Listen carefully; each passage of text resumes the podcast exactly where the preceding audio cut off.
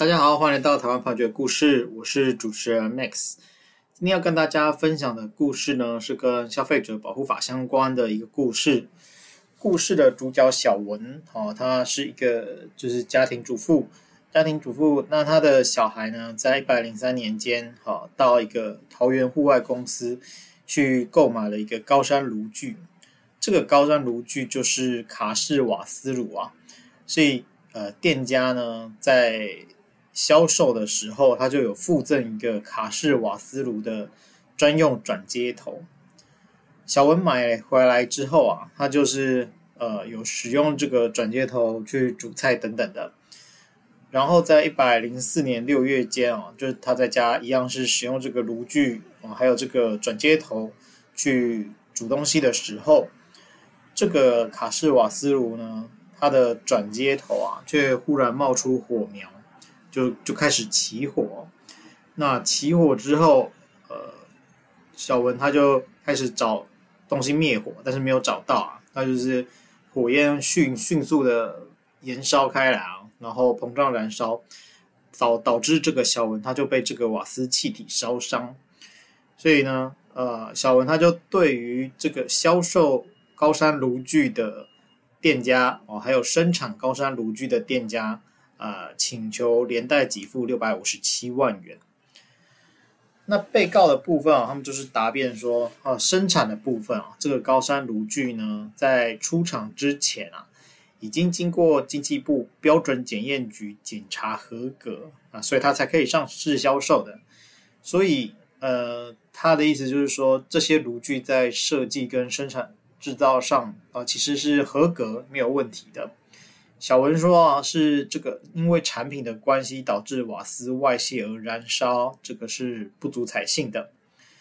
此外啊，这个小文呢，他的儿子在一百零三年二月间去购买了这个高山炉具。事件发生的时候啊，是一百零四年六月，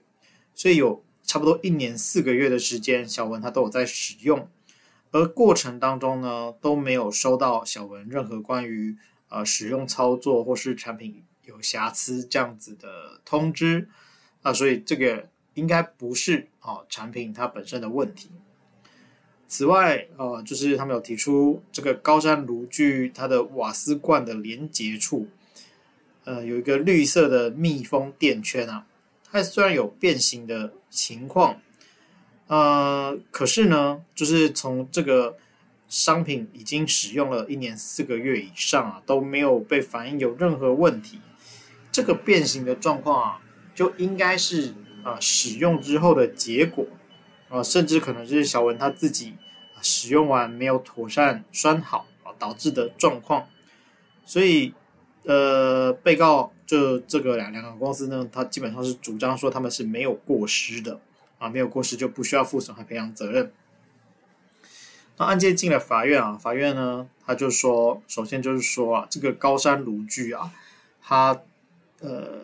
并没有在第一个时间啊，就是案发后第一时间就由公正的机关来进行保管。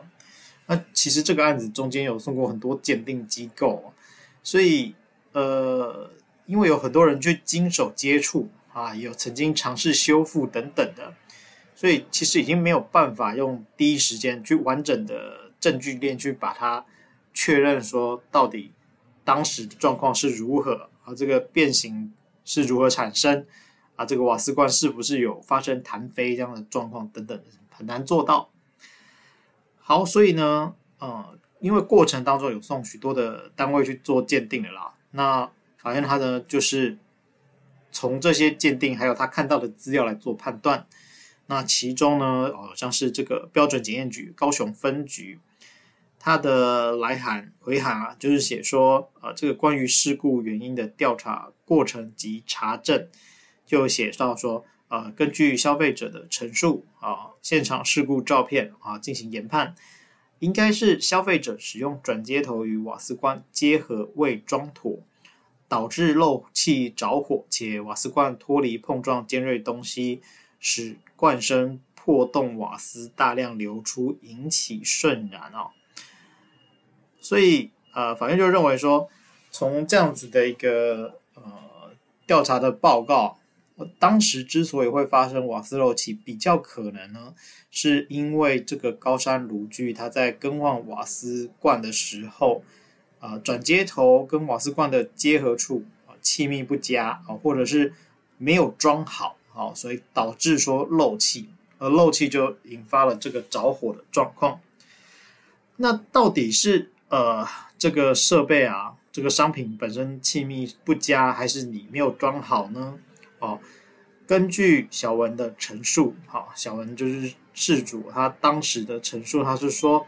他在购买了这个高山炉具之后啊，他已经多次把这个炉具当成一般的炉具来使用。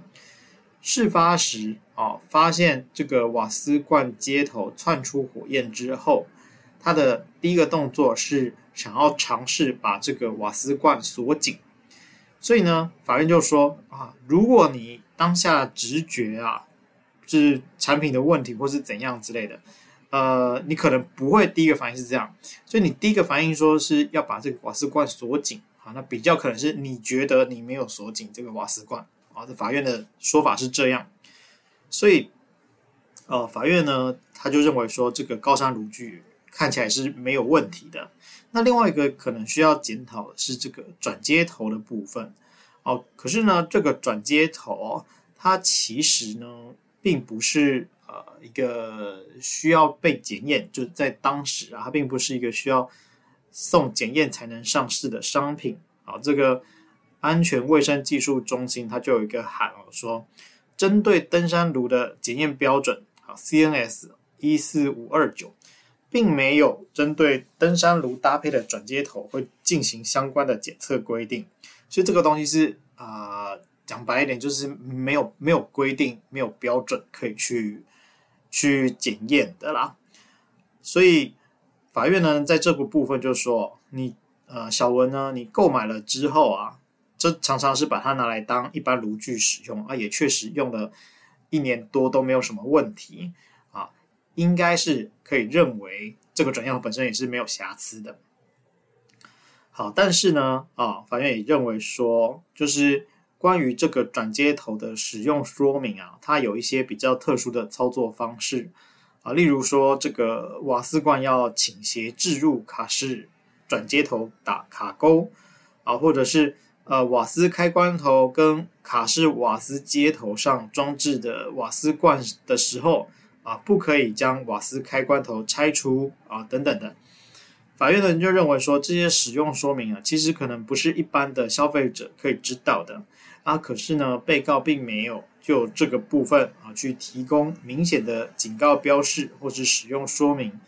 所以呢，这个部分啊，呃，法院认为说是违反消费者保护法第七条第二项的规定，而应该负损害赔偿责任。